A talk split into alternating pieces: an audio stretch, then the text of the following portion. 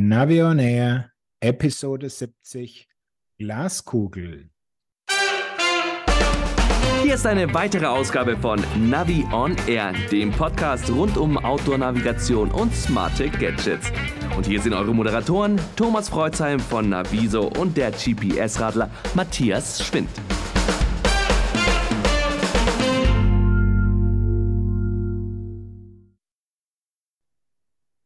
Hallo Matthias. Grüß dich, Thomas. Servus. Hörst du schon, was ich noch auszubaden habe? Ja, das sind so die letzten Meter des Abstieges vom Mount Tempo, oder? Ja, ich hoffe, dich hat's verschont. Absolut, ja. Bei mir war an Weihnachten Schwiegermutter, Schwiegerpapa, Schwager, waren es alle Corona-positiv. Mir und meinem Sohn konnte das nichts anhaben. Wir sind da tapfer und äh, der Test ist niemals positiv geworden. Sehr gut. Das kommt von vielen Testen wahrscheinlich, aber draußen testen, wir müssen das ja immer machen jetzt und darüber werden wir auch reden. Also viel rausfahren erhöht die Immunstärke. So ist es. Vitamine immer schön, die tägliche Orange, dann geht da nichts mehr schief. Ja, Gut, heute wollen wir uns ja unterhalten über das, was zurückliegt und was vor uns liegt. Deswegen haben wir die Episode auch Glaskugel genannt. Genau, zurückschauen, da können wir auch ohne Glaskugel, was gab's Neues, aber wenn wir nach vorne gucken, also was erwartet uns dieses Jahr, da können wir mal ein bisschen in unsere Glaskugeln schauen und ja, mal Vermutungen oder auch ein bisschen Halbwissen, was denn da so kommen wird. Ja, dann steigen wir direkt mal ein und ähm, ja, ich würde mal den Blick lenken auf einen Anbieter, der hier noch nicht so bekannt ist, den wir jetzt vorgestellt haben, etwas intensiver mit einem Blick hinter die Kulissen. Wir reden von Tunaf. Genau. Der Spanier für die Outdoor-Navigation Universal. Sie haben letztes Jahr ihr ja, ich nenne es mal Fahrrad-spezifisches Outdoor-Programm auf zwei Geräte erweitert, also nicht nur den kleineren Cross, sondern auch noch ein größeres Modell mit dem Tunaf Terra vorgestellt. Und dann gab es noch viele Updates mit dem Plus hinten dran, die jetzt nicht so wahnsinnig spannend waren. Aber gerade der Cross und der Terra, die gefallen mir schon wirklich gut. Ja, und ich glaube, das ist auch eine wirklich gute Alternative zu dem, was Garmin jetzt vermissen lässt, nämlich zu diesen Outdoor-Handgeräten in Touchscreen-Form. Ähm, da kommen wir gleich noch zu. Tunaf bietet ja ein ganzes Ökosystem mit der Hardware, mit dem Planungsprogramm Land, mit der App, mit der Cloud und mit einem Notfallsystem. Und das ist wirklich äh, mal einen Blick wert und ich glaube auch in Zukunft eine sehr spannende und zeitgemäße Alternative. Absolut. Und ich meine, bei der Hardware, da ist im Prinzip alles da, was ich mir wünsche. Da habe ich jetzt keine großen Wünsche an die Entwickler mehr. Ähm, was mir wirklich noch fehlt, was ich mir für 2023 wünsche, wäre, dass importierte Tracks im Gerät dann umgewandelt werden, damit man da auch unterwegs dann Abbiegehinweise bekommt. Das würde noch dem ganzen System einen ganz ordentlichen Schub geben und da einen Schritt nach vorne bringen. Ja, und ich wünsche mir ein ANT Plus Modul, damit man auch Radargeräte anbinden kann. Ja, da wirst du dir aber schwer tun, weil bei dem Wechsel von den alten Versionen auf die Plus-Versionen sind ja die ganzen ANT-Funktionen rausgeflogen. Ne? Ja, wir haben ja schon darüber gesprochen. Lass uns überraschen. Ähm, wir reden ja über Wünsche. Okay, gut. Damit würde ich sagen, an den ersten Hardware-Anbieter Haken dran. Gehen wir weiter zu Garmin. Was ja. ist dir da in Erinnerung geblieben aus dem letzten Jahr? Also eigentlich äh, gut, positiv ist äh, der Edge Explore 2. Das finde ich prima. Ähm, nach Echt? wie vor so den, ja doch, nach wie vor so ein, ein Allround-Gerät, der, ähm, den man gut nutzen kann, den ich häufig gut nutze. Ähm, wir haben die Solar-Variante vom Edge 1040. Da, ja, würden wir ja sagen, nette Technik, aber hoher Preis und nicht, ja, ob das wirklich jetzt so, ob man das haben muss, ist die andere Frage. Aber vor allen Dingen ist für mich die Frage, wie Garmin mit seinen Outdoor-Geräten der äh, E-Trex Touch-Reihe und der Orion-Reihe weitermacht. Absolut. Also das ist eine große Baustelle und ich sehe da die Outdoor-Reihe wirklich ganz, ganz tief auf der Intensivstation liegen. Ganz viele Geräte wurden eingestellt. Andere Reihen wurden sehr ausgedünnt. Vieles ist nicht mehr lieferbar. Also auch gerade die beliebtesten Geräte, zum Beispiel in der GPS Map Reihe ist der 66 ST nicht lieferbar. Also da wird sich dann voll auf diesen 66i konzentriert. Ähnlich schaut es bei Montana aus. Auch da sind die vernünftigen Versionen nicht mehr lieferbar. Stattdessen geht es auf irgendwelche exotischen Geräte. Mhm. Und die sind sowieso schon relativ teuer geworden. Also Garmin macht natürlich geltend, dass äh, sie Hightech liefern, gutes Design liefern etc., aber das lassen sie eben auch bezahlen in vielen Fällen. Es gibt natürlich noch ein paar Einstiegsgeräte, die man sich durchaus anschauen sollte und die dann auch hoffentlich bleiben. Also sprich die e-Trex 2232er äh, Reihe ähm, für diejenigen, die ja auch mal neben dem Fahrrad auch äh, wandern etc. wollen. Und ähm, von daher, naja, ein gewisses Sortiment ist ja schon noch da. Ja, aber jetzt die Wette, die wir schon seit Jahren machen, sehen wir 2023 einen Oregon 800. Hm, tja, ich finde es ja schön. Ähm, ja, nicht rum, rumlammeln, lamentieren. ja oder nein? Ein klares Jein. Was soll ich denn für Garmin sprechen, mein Gott? es, geht, es geht um eine Prognose, um eine Wette. Wettest ja. du, äh, es kommt einer oder wettest du dagegen? Es also kommt keiner. Bei Garmin darf man eigentlich gar nicht wetten, weil äh, erstens äh, haben die uns schon immer wieder überrascht mit Sachen, mit denen man gar nicht gerechnet hat. Und zweitens kommen dann eben Sachen nicht mehr, mit, auf die man eigentlich längst gebaut hat. Deswegen bei Garmin wette ich gar nicht mehr. Okay. Also ich lehne mich weiter aus dem Fenster. Ich sage nein, es kommt kein neuer Oregon. Okay. Kommt denn ein neues Basecamp? Oh, das ist ja 99,9 Prozent Wahrscheinlichkeit nein. Da würde ich nämlich auch sagen, da bin ich bei dir, leider. Ähm, und das war auch im letzten Jahr so, dass man zum ersten Mal ein Garmin-Gerät nicht, äh, das, das Basecamp ein Garmin-Gerät nicht mehr erkannt hat. Also der Edge Explorer 2 wird von Basecamp nicht mehr erkannt. Und ähm, ja. damit wird es dann noch etwas, ja, unpassender. Ja, wird schon erkannt, aber nur so, also es funktioniert nicht mehr alles und nicht mehr alles richtig, aber grundsätzlich sieht man ihn schon noch. Als Laufwerk. Ja, also äh, natürlich, ich meine, großartig äh, produktiv arbeiten würde ich da auf keinen Fall mehr in dieser Kombination, genauso wie für den Edge 1040, der ja auf der vermutlich selben Softwarebasis äh, basiert. Und ähm, ja, also bei den Geräten ist die Basecamp-Zeit einfach abgelaufen. Jetzt frage ich dich mal, kommt denn eine Alternative zu Basecamp? Von Garmin nicht. Ja. Also die versuchen wahrscheinlich noch verzweifelt ihr ähm, Garmin Explorer auf dem Smartphone irgendwie noch zu platzieren, aber das ist ja, also das war nichts Gescheites, das wird nichts Gescheites. Äh, das kann man einfach nur vergessen. Diese App ist, äh, war eine Totgeburt. Mhm.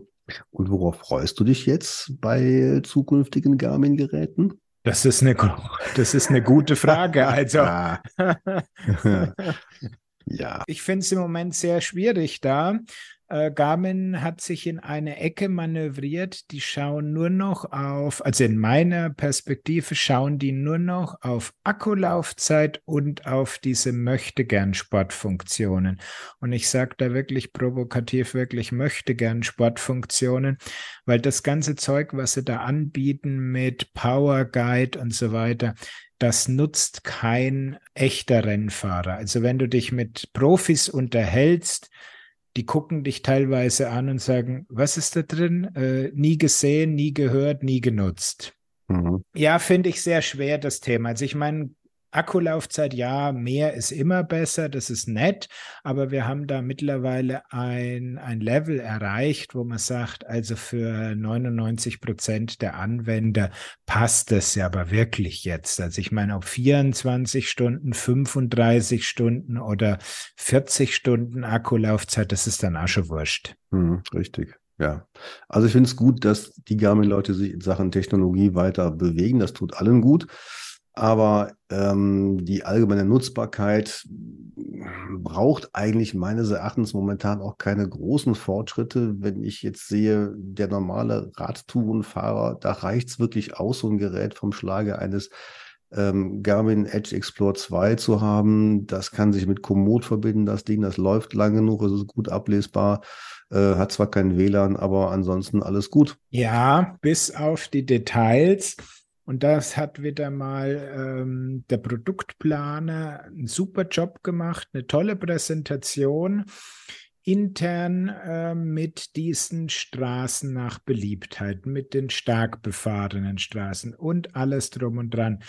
Aber leider haben es die Entwickler dann nicht auf die Straße gebracht. Also ich bin da sehr enttäuscht und ich habe wirklich bei meinem Edge Explorer 2 dieses ganze neue Zeug ausgeschaltet, weil es in der Praxis nicht funktioniert. Mhm. Wenn du das Vermeiden der stark befahrenen Straßen aktivierst, dann wirst du zu durch winzige Gässchen mit dauerndem Abbiegen geführt, anstatt dass er dich halt einfach mal durch dieses Dorf oder durch diese Kleinstadt, wo du auf einer Radtour durch musst, entlang der Hauptstraße am Radweg führt. Ich meine, das ist doch auch nicht so schlimm, wenn da an der Hauptstraße ein Radweg ist, dass man dann halt da fährt. Dann ist man ja. schnell wieder draußen. Da will ich doch nicht die Wohngebiete angucken mit zweieinhalbtausend Abbiegemanövern rechts, links und so weiter. Du hast vollkommen recht, aber das habe ich schon ausgeblendet. Ich sage meinen Leuten immer, äh, Touren vorher planen, aufs Garmin übertragen und nicht vom Garmin selber ausrechnen lassen. Dann werdet ihr glücklich. Ja, natürlich bin ich absolut bei dir. Aber wenn du natürlich mal von der Strecke abkommst und das Gerät fängt dann an, ein Rerouting zu machen und dich wieder zurück zu äh, ja. lotsen, ja. genau dann schlägt es nämlich zu. Und ja. wenn du dann die Sachen nicht ausgeschaltet hast, dann verzweifelst du. Richtig, hast du vollkommen recht. Ja, da könnte Garmin natürlich wieder mal besser werden. Ja, sie sollten einfach jetzt mal sich darauf konzentrieren, die Funktionen, die sie haben, wirklich äh, funktionsfähig hinzukriegen, weil gerade das Navi-Thema ist sowas von schlecht und mittlerweile ähm, sind sie quasi in meinen Augen sind sie stehen geblieben und die anderen sind besser geworden und sie sind jetzt eigentlich auf dem letzten Platz unter den äh, Big Three. Mhm. Wollen wir denn mal zu den nächsten Plätzen übergehen? ja, können wir mal. bevor wir da noch mehr mit Garmin schimpfen müssen. Nee, also was ich mir da wünsche und erhoffe, ist, dass sie mal diese, diese Navigationsfunktionen ähm, so hinbringen, dass die funktionsfähig sind und äh, ganz übel ist ja auch im Bereich GPS-Map beziehungsweise Montana. Da haben sie ja mal kurz die Streckennavigation reingebaut. Die funktioniert nicht, aber es gab jetzt die ganze Zeit, seitdem sie das reingeführt haben, kein Firmware-Update. Also ja, problematisch. Und ähm, ach ja, wusstest du eigentlich, wann das letzte Kartenupdate bei Garmin war? Nein. Nicht 2022. Sondern? Wir haben jetzt ein ganzes Jahr, das komplette Jahr 2022, kein Kartenupdate von Garmin gesehen. Ist mir jetzt über die Weihnachtstage aufgefallen. Das letzte Update, was es gab, war um den 20. Dezember 2021. Ja, dann wird es ja langsam wieder Zeit. Absolut.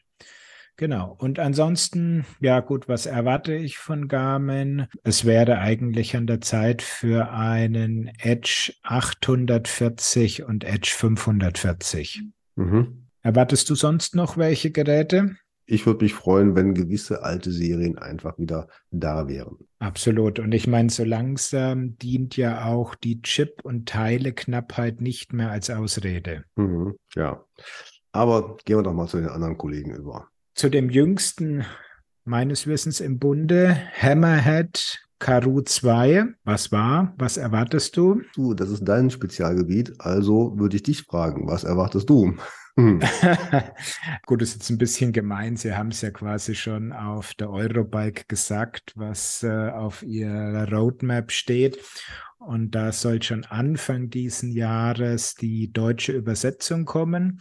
Ich glaube, das ist ein ganz wichtiger Schritt auch, um hier beziehungsweise überhaupt andere Sprachen, Französisch, Spanisch, Deutsch stehen also in den Startlöchern und ich glaube, das ist dann gerade für den europäischen Markt ein ganz wichtiger Schritt, dass man mal sagt, okay, man baut diese Hürde ab, dass man eben nur mit der englischen Benutzeroberfläche arbeiten kann. Ja, das ist eigentlich basic. Natürlich, aber sie haben sich erstmal auf andere Dinge konzentriert und ähm, ja, jetzt sollen eben auch die wichtigsten europäischen Sprachen nachgeschoben werden.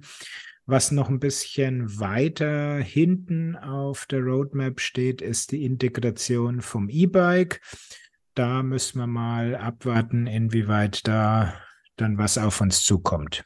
Mhm. Ja, noch einen weiter, da kann ich was zu sagen. Zu wem möchtest du was sagen? Ich möchte was zu Sigma sagen. Zu Sigma, dann sag was zu Sigma. Sigma hat für mich einen tollen Service gemacht in äh, Sachen preiswerte Navigation, sprich die einfachen ROC-Serien, die können ja jetzt eine Track-Navigation anbieten, die können auch über die Smartphone-Anbindung beispielsweise Komoot-Touren dann verarbeiten und sowas. Also das finde ich toll, das ist, bietet äh, Navigationseinstieg für wenig Geld. Ich warte jetzt natürlich seit langem schon auf den Nachfolger vom ROC Box 12 und fände toll, wenn der dieses Jahr kommen würde. Dem ist fast nichts hinzuzufügen. Also mhm. wirklich, ja, Sigma macht einen tollen Job, hat da ein sinnvolles Update nachgeschoben für die ROX 2.4.11.1 Geräte und dann kommt dieser ominöse ROX 12.1, ROX 13, ROX X, was auch immer in meinen Augen muss Sigma aufpassen, dass das nicht zum Mythos wird, der irgendwie nie kommt, weil sie in dieser deutschen Ingenieurproblematik hängen bleiben. Wir gehen erst dann auf den Markt, wenn es perfekt ist. Und da sollten sie vielleicht doch schon einen Schritt vor, vorne dran schon mal reingehen, weil absolut perfekt geht eh nicht. Und ich meine, man muss es nicht gleich auf die gerade eben schon zitierte Schludrigkeit äh, und Hektik eines Garmin äh, übertreiben. Aber ich glaube, man kann wirklich schon bei 90 Prozent fertigem Gerät damit auf dem Markt und die Software dann über kurze Update-Zyklen nachziehen. Jetzt bist du wieder dran. Die Firma Wahoo ja, im Rückblick, sie hat ein äh, schönes Gerät rausgebracht, den äh, Roam der zweiten Generation. Auf den ersten Blick sah es wirklich nur nach einem Facelift aus, ein bisschen andere Kunststoffverpackung, glänzend oder dunkler oder so. Aber unter der Haube hat sich doch einiges getan. Zwei Dinge möchte ich da mal herausstellen. Das eine ist der Speicher, der jetzt endlich satt ist. Da muss man nicht mehr drüber nachdenken. 32 Gigabyte kann es ganz Europa mitnehmen. Und das andere ist wirklich dieser Multifrequenz äh, mit dem du also GPS und ähm, Galileo auf den beiden Frequenzen empfangen kannst. Und ich habe da einige Vergleichsfahrten gemacht und ja, man erkennt es schon. Da finde ich auch zwei Punkte noch wirklich bemerkenswert. Das eine ist, meines Wissens ist der Roam mittlerweile mit seinen 400 Euro das günstigste Gerät, was über diesen Multifrequenz-Chipsatz äh, verfügt. Und zum anderen ist die Akkulaufzeit bei 17 Stunden geblieben. Das hat bei den Reviews, die man so im Netz findet, so ein bisschen zu Zähneknirschen geführt. Ja, sie sind ja nicht besser worden und so dolle ist es jetzt gegenüber Garmin auch nicht. Auf der anderen Seite muss man sagen, sie lassen ihren Chipsatz immer mit voller Power, also immer mit Multifrequenz laufen und trotzdem ist die Akkulaufzeit gleich geblieben. Also insofern finde ich das schon ganz ordentlich. Wobei ich jetzt nicht der Meinung bin, dass jetzt gerade diese Mehrfachfrequenznutzung so viel Energie zieht. Das müsste wir mal ein bisschen genauer beleuchten. Also Garmin hat da zum Beispiel einen großen Aufwand getrieben und hat jetzt per Software ja nachgeschoben dass du bei den Uhren vor allen Dingen dieses äh, Multifrequenz äh, System nicht permanent laufen lässt, sondern sie sagen, wir regeln das intelligent und schalten es dann aus, wenn wir es nicht brauchen. Mhm. Wie genau sie das im Hintergrund erkennen, ob man es jetzt gerade braucht oder nicht, sei mal dahingestellt. Aber sagt mir schon, ähm, das Ding braucht im Vollgasbetrieb mehr Strom. Und deshalb haben sie da Manpower reingesteckt, um das ein bisschen zu reduzieren. Wäre vielleicht mal eine Nachfrage wert bei unseren Chip-Spezialisten für eine nächste Episode. Absolut, ja. Kennst du jemand bei Sony? Sony Chip Division. Wir verraten doch hier jetzt noch nicht alle Geheimnisse, okay. Matthias. ja, ähm, wir bleiben dran, sage ich nur. So ist es, genau. Und dann gehen wir jetzt von den USA Wahoo nach Fernost Taipei. Yes, äh, namens Brighton. Ähnlich wie Tunab ist ja Brighton aber im deutschen Markt auch nicht so vertreten. Brighton hat sich ja sehr dem sportlichen ähm, GPS-Einsatz verschrieben und hat ein paar interessante Modelle rausgebracht, immer wieder. Das Spitzengerät ist ja jetzt der 800S und der spielt so in einer Liga mit dem 1040er oder dem Wahoo Roam 2, also großes Display, Farbe. Inzwischen ist, man äh, ermöglicht jetzt bei dem äh, 800S auch eine Spracheingabe während der Fahrt. Ob das so gut funktioniert, weiß ich noch nicht, muss man mal austesten halt. Ja, ich finde jetzt allerdings äh, ganz beachtlich, dass Brighton sich ja als zweiter Hersteller neben Garmin aufgemacht hat, ein Radargerät anzubieten. Das konnte man ja schon mal auf der Eurobike anschauen. Und das finde ich super interessant, weil ich ja ein Radar-Fan bin. Ich habe dann den Worten von Brighton entnommen, dass äh, man da Probleme hat mit der deutschen Zulassung, beziehungsweise extra für den deutschen Markt eine Zulassung beantragen muss, weil in Deutschland das Blinken des Lichtes wiederum verboten ist, was ja kombiniert ist in einem Gerät. Genau. Das war der Stand Eurobike. Die Frage ist jetzt, was hat sich seitdem getan? Wie wird es da weitergehen? Hast du da schon Informationen? Gehst du davon aus, dass sie das, ähm, den Vertrieb da ausweiten für Deutschland? Also das ist nach meinen Informationen jetzt gerade ähm, genau in der Entscheidungsphase im Brighton Management. Was klar ist, ist, dass ähm, in Kürze der Schweizer und der österreichische Markt beliefert werden mit der internationalen Ausführung. Und ähm, ja, dann können die deutschen Kollegen mal äh, über die Grenze schauen und sich äh, im Internet ein Gerät besorgen oder was auch immer, wenn Brighton sich nicht für eine deutsche Variante entscheidet. Okay, also das heißt, du redest jetzt von dem Radar, mhm. aber auch die GPS-Radcomputer, äh, die ja nicht äh, gesetzlich äh, geregelt sind, auch die sind im Moment noch schwierig zu bekommen. Ja, also Brighton hat nach wie vor keinen deutschen Vertrieb. Ich glaube schon, dass sie sehr dankbar wären, wenn das der Fall wäre, ähm, denn die Produkte sind dann durchaus attraktiv und ich könnte mir vorstellen, dass Brighton hier auch ein gewisses Marktsegment besetzen könnte. Absolut, ja. Gut. Dann gehen wir doch mal, ja genau, zu den Deutschen, bleiben wir beim Buchstaben B. und gehen und, jetzt weg von den Radcomputern hin zu den E-Bikes und da sind wir natürlich ganz schnell mal bei der Firma Bosch. Ja, und da bist du ja sehr stark beheimatet. Ja, gut. Also ich gehe, also wir haben ja jetzt letztes Jahr wieder Erweiterungen vom Smart-System gesehen. Noch eine zweite, das Bedienelement gerade für die Mountainbikes. Wir haben ganz wichtig diesen Smartphone Grip bekommen, dass man also sein Telefon am E-Bike befestigen kann. Das wird dann auch drahtlos per QI-Technologie geladen. Alles recht schön. Ähm, was mir natürlich äh, bei der Sache immer fehlt, ist die offene Schnittstelle, ein TLEV. Aber ich glaube, das werden wir beide bei Bosch nicht mehr erleben. Aber ich wollte schon sagen, für 2023, ich hätte jetzt gesagt, nee, das wird nicht kommen. ich würde es mir aber wünschen. Ja, absolut. Also das wäre wirklich mal, da würden sie nach vorne kommen, weil ich meine, ihre Navigation und so, das kriegen sie halt doch irgendwie nicht so gescheit hin. Also ich habe mir sehr intensiv die ähm, Navigation über Smartphone und Kiosk angeguckt.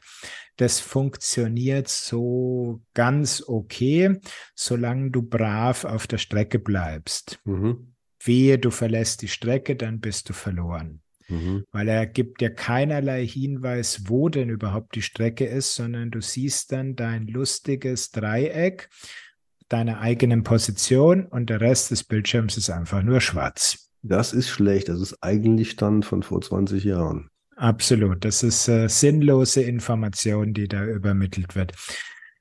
Die große Frage bleibt natürlich, werden wir dieses Jahr den Nyon für das smarte System sehen? Ich tippe mal auf Nein. Ich tippe, ich tippe auch auf Nein, weil ich glaube, die Investition in so ein Gerät, das ist schon gewaltig. Das muss erstmal abverkauft werden, abproduziert werden und dann erst wird man sagen, wir bauen jetzt was Neues. Ähm, also da stimme ich mit dir ein.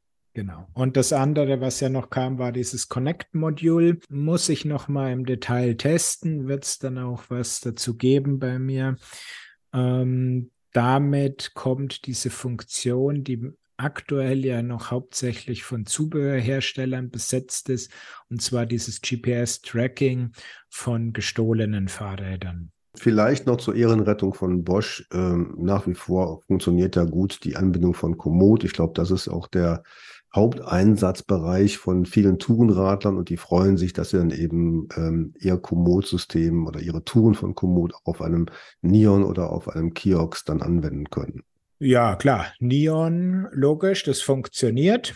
Aber das ist halt das in Anführungszeichen alte System, was ja nicht mehr großartig ähm, im Markt äh, verbreitet wird. Es hat natürlich noch eine Verbreitung. Insofern auf jeden Fall ein spannendes Thema. Aber beim neuen Gerät ähm, ist es ja wirklich so, dass, wie gesagt, die Navigation über den Kiosk, die funktioniert ja nicht sonderlich toll, vor allen Dingen, wenn du abkommst von der Strecke. Und in, in dem Sinne würde ich dann doch eher auf eine Navigation außerhalb der Bosch-Welt setzen. Bosch haben wir? Würde ich sagen, ja. Okay.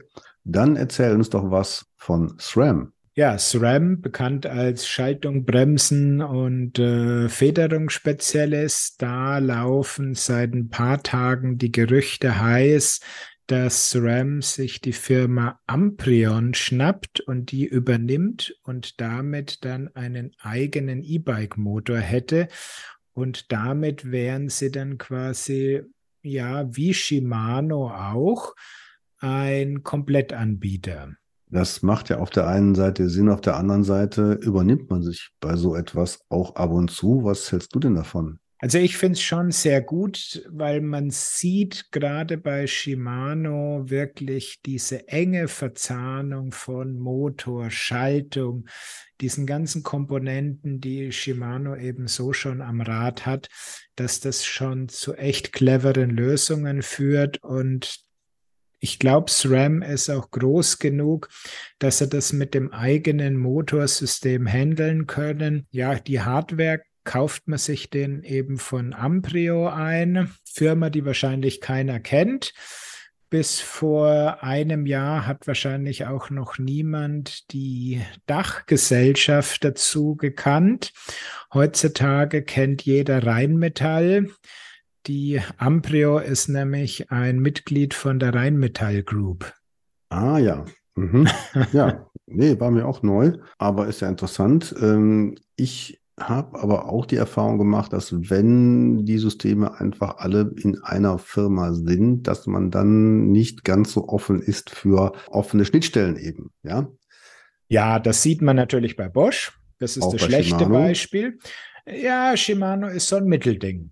Mhm. Ich meine, wenn du brav bist, so wie das Garmin und Sigma sind, dann darfst du es nutzen. Gut, Hammerhead ist halt der ganz böse, der wird es nie nutzen dürfen, weil der gehört ja zu SRAM. Ja. Und Wahoo kriegt es irgendwie nicht auf die Reihe, da jetzt endlich mal äh, das Okay aus Japan zu kriegen. Mhm. Muss man abwarten, muss man abwarten, wie das SRAM drauf ist, aber ich würde sagen, das sehe ich jetzt gar nicht so kritisch weil wenn man sich zum Beispiel die Schaltungen von SRAM anschaut, da nutzen sie ja das offene ANT Plus Schaltungsprofil, während ähm, Shimano da auf ihr eigenes proprietäres DI2-System setzt.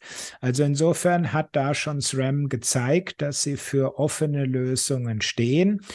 Und ich, äh, wenn sie das denn übernehmen und integrieren, bin ich da schon guter Dinge, dass da ANT Plus vielleicht mit ein paar eigenen SRAM-Erweiterungen kommt. Ja, hoffen wir das Beste. Genau.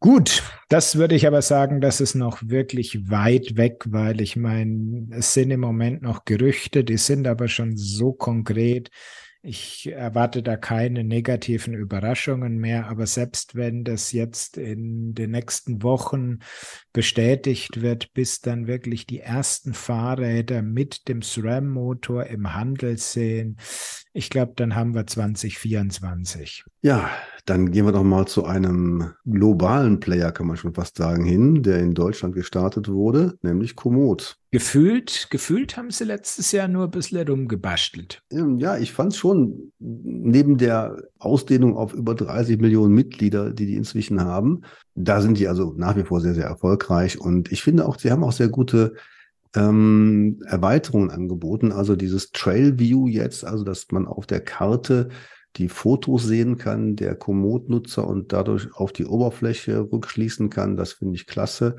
Und äh, es gibt auch so einige kleine Sachen, die man so ein bisschen in der Rückhand äh, hatte und, und jetzt so beiläufig mal veröffentlicht hat. Jetzt kurz vor äh, dem Jahreswechsel haben die ja noch ein Update gebracht, wo man zum Beispiel Rundtouren erkennen kann, wenn man die in der falschen Richtung fährt. Also man hat eine Rundtour, man nutzt Komoot, setzt an, fährt aber die Tour in der falschen Richtung, dann sagt Komoot, hallo, ähm, soll ich den Track jetzt umdrehen? Ich habe gemerkt, dass du in der falschen Richtung fährst. Das finde ich zum Beispiel eine sinnvolle Sache. Absolut. Aber das ist nichts, wo eine Entwicklungsabteilung in der Größe von Komoot ein ganzes Jahr dafür braucht. Das sind alles diese Bastelprojekte, auch das Trailview.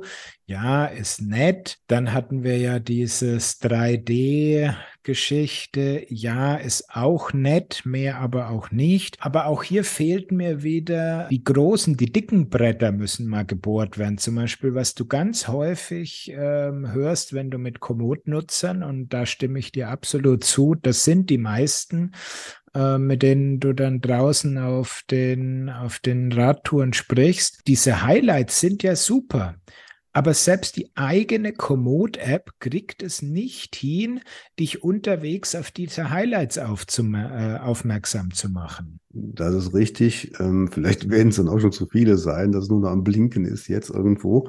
Aber nein, zumindest wäre ja schön, du meinst auch, wenn man das in eine Tour einbaut, dass man von genau. Highlight zu Highlight geleitet wird. Ja. Richtig. Ich baue dieses Highlight ein, weil ich es bei der Planung ja explizit drin habe. Und am Rechner sehe ich ja auch meine mhm. Highlights. Mhm. Aber selbst innerhalb der ähm, Komoot-App kriegen sie es nicht hin, dass ich unterwegs dann darauf hingewiesen werde. Mhm. Also da könnte ich mir vorstellen, dass das so ein kommendes Feature sein wird. Immerhin haben sie jetzt ja auch gepackt, dass man bei einem komplexeren GPX-Import das Ganze etwas deutlicher sieht. Also früher war es ja nur so, wenn man eine, eine Datei hatte, wo mehrere Tracks drin waren, wie sie ja häufig von Tourist-Regionen angeboten wird.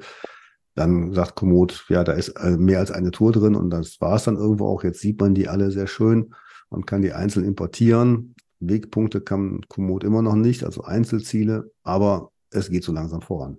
Aber da würde ich mir wirklich mal wünschen, dass man natürlich neben der ganzen Arbeit, die ich absolut sehe, die im Hintergrund zu machen ist, um dieses System am Laufen zu halten und dem ähm, Nutzerwachstum gerecht zu werden, dass man dann jetzt wirklich mal ja wirklich spannende Neuheiten äh, angeht und die größeren Baustellen mal in Angriff nimmt. Mhm. Gut, wenn man jetzt mal auf andere Bereiche sieht als auf das Radfahren, zum Beispiel haben die bei Smartwatches jetzt auch die Navigation verbessert. Man sieht jetzt also die Tracklinie. Früher gab es dann nur die Abbiegeinformation. Das ist also auch deutlich besser geworden. Und auch die Kombination von anderer Hardware mit Komoot, äh, die Synchronisation, das klappt eigentlich ziemlich gut, ziemlich schnell. Also ich äh, denke, dass da auch eine Menge Arbeit im Hintergrund läuft. Und das äh, muss ich sagen, finde ich sehr positiv. Absolut. Ich meine, diese Offenheit, und das ist wieder mal der Wink in Richtung Bosch, Offenheit hat mit Sicherheit bei Komoot zu einem ganz, ganz großen Teil für das Wachstum gesorgt, weil egal mit welchem Gerät du unterwegs bist, du kannst dir eigentlich sicher sein, dass deine in Komoot geplanten Strecken auf Sigma, Garmin, Wahoo, Hammerhead und wie sie alle heißen. Du kriegst sie drauf, das funktioniert einfach nur und du hast da ein rundes System und da sieht man wirklich, wie positiv offene Schnittstellen sich auf dein eigenes Produkt auswirken können. Ja. Gut, dann gehen wir einen Schritt tiefer. Ja. Komoot setzt ja auf OSM auf. Da bist du im Moment ganz tief drinnen in dieser OSM-Welt. Ja, die finde ich auch super spannend. Äh, und wenn man berücksichtigt, dass OpenStreetMap gerade mal 18 Jahre alt geworden ist und welche Bedeutung das erlangt hat, das ist wirklich ungeheuer. Auf der anderen Seite gibt es auch einen riesigen Nachholbedarf in Sachen Aufklärung, Weiterbildung von vielen Anwendern. Ich sehe da gerade den Tourismusbereich. Ähm, da muss man immer wieder klar machen, was eigentlich alles auf OpenStreetMap läuft, nämlich das gesamte Routing etc. und sowieso Komoot, äh, AutoActive etc. und, und auch die Landesvermesser äh, inzwischen. Also eine Riesenwelt. Die Karte wird besser. Äh, man kann auch da sehr aktiv mitmachen. Man muss da kein äh, GPS- oder Kartenexperte sein. Es gibt inzwischen so nette Apps, ähm, wäre auch nochmal ein Sonderthema. Aber ich glaube, dass OpenStreetMap nach wie vor ähm, äh, den, den Platz da behalten wird. Da gibt es gar keine Alternative, dass es sich ausweiten wird. Und ich kann nur hoffen, dass sich die Anbieter, also sprich gerade in unserem Bereich die Tourismusregionen, mit ihren Produkten da hineinbegeben und sagen, ich prüfe das mal, ob meine Wege richtig in OSM eingezeichnet sind. Ich engagiere mich da, das Laufen zu halten. Das wären so meine Wünsche für das Jahr 2023 und dass damit die ganze Qualität einfach noch besser wird. Absolut nicht rummeckern, dass alle äh, sich nicht daran halten, sondern deine Vorstellungen dort einbringen, wo wirklich die Masse ist. Und das heißt, wenn du deine ja, Wanderwege, Radwege in OSM pflegst als Tourismusregion, dann wirst du auch ganz schnell in den entsprechenden Geräten sein, die die Menschen einfach nutzen. Genau. Ja, OSM wird sich weiterentwickeln. Das ist ganze Kartenthema da sehen wir ja schon am Horizont ein spannendes Interview. Da könnt ihr draußen gespannt sein, was da demnächst noch zu hören ist.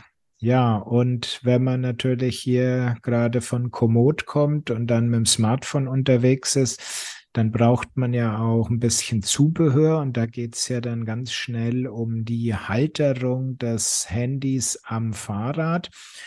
Und da gibt es ja jetzt schon seit ein paar Wochen dieses neue SP Connect System.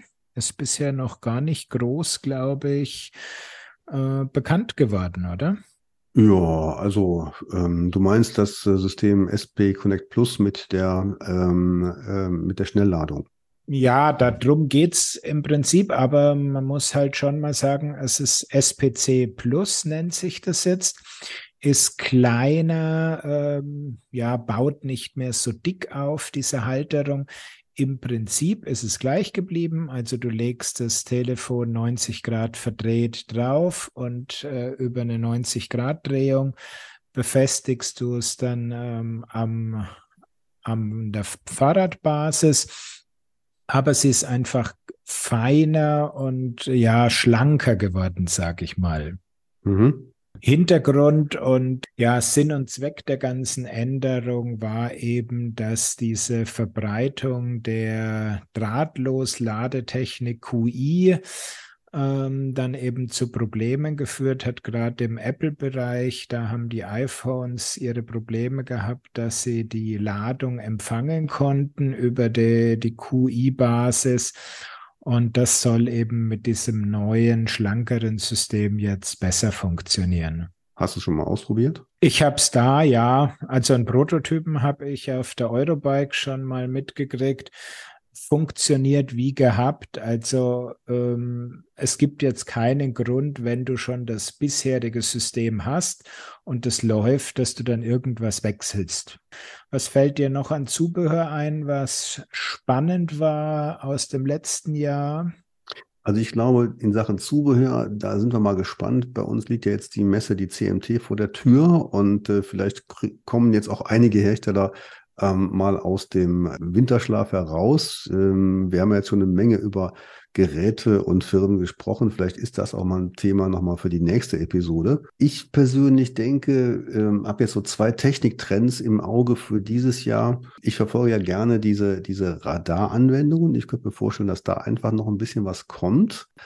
Aber ich habe auch gehört, dass sich in Sachen Satellitenkommunikation noch was tut. Und da gab es jetzt vor kurzem eine Pressemitteilung, dass sich die englische Bullet Group mit einem Satellitenservice ähm, jetzt auf den Markt begibt, dass man eben ähm, eine Zwei-Wege-Kommunikation hat und das beispielsweise jetzt für das neue Motorola-Handy anbietet und sagt jetzt äh, auf einmal so ganz äh, aufweitend, äh, ja, liebe USA, Mobilfunknutzer, ihr wisst ja, in 70 Prozent der ländlichen Räume gibt es gar keinen Mobilfunkempfang. Deswegen braucht ihr jetzt das, was wir anbieten, nämlich eine Zwei-Wege-Kommunikation. Dafür haben wir jetzt für euch das passende System. Genau. Also da stimme ich dir absolut zu. Dieses Thema Satellitenkommunikation, insbesondere für Notfall, ähm, das hat jetzt auch durch den Start mit dem neuen iPhone so richtig Fahrt aufgenommen. Jetzt gab es ja eben bei der CES einmal das, was du schon angesprochen hast, die Meldung der Bullet Group, dass sie da ein System quasi fertig haben, was auch andere Hersteller lizenzieren können. Und der nächste im Bunde, der dritte quasi, neben Apple und Bullet, ist eben die Qualcomm die in ihre Chips das einbauen. Und die sind ja in extrem vielen Telefonen verbaut. Heißt, es kann dann nicht jeder einsetzen, sondern nur der, der in seinem Handy auch diesen Qualcomm-Chipsatz drinnen hat.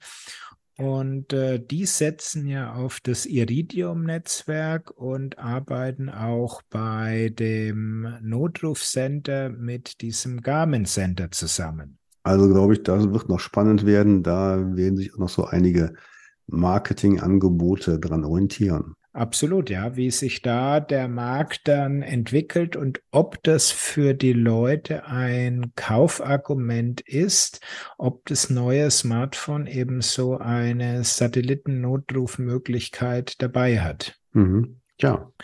Ja, gut, das war doch ein schöner Überblick und mal ein paar Blicke in die Zukunft, was uns denn erwarten wird, was schon ziemlich sicher ist, was fraglich ist und auf was wir ja leider vielleicht doch wieder vergebens warten müssen. Mhm. Ja, aber an sich bin ich eigentlich ganz zuversichtlich. Ich glaube, dass wir unsere Systeme weiter nutzen können, dass ein paar Überraschungen noch äh, vorkommen werden und ähm, ich freue mich schon drauf, vor allen Dingen das Ganze mal wieder ausprobieren zu können. Absolut. Und das Wichtige finde ich immer ist dieses Zusammenspiel. Also ich habe ja jetzt auch über die Feiertage ähm, zwei Videos veröffentlicht, um mal dieses Thema Bike Router Strecke, wie kommt die auf das äh, Navigationsgerät? Und wir haben damals ja im Interview schon darüber gesprochen mit diesem QR-Code.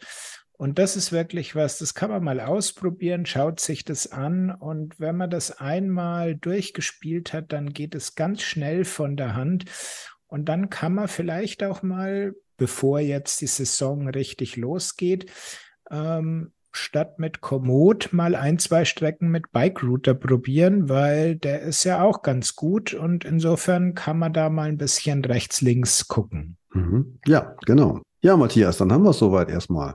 Würde ich sagen, jawohl. Wir packen es dann so langsam und dann sehen wir uns am Wochenende in Stuttgart auf der CMT. Endlich mal wieder. Ich freue mich drauf. Und ich würde sagen, danach haben wir mit Sicherheit wieder etwas oder wieder genug Stoff für die nächste Episode. Darauf dürfen sich unsere Hörer dann freuen. Und ich würde sagen, wir verabschieden uns jetzt. In diesem Sinne, viel Spaß draußen. Bis zum nächsten Mal. Ciao, Servus. Bis denn. Tschüss. Sie haben Ihr Ziel erreicht.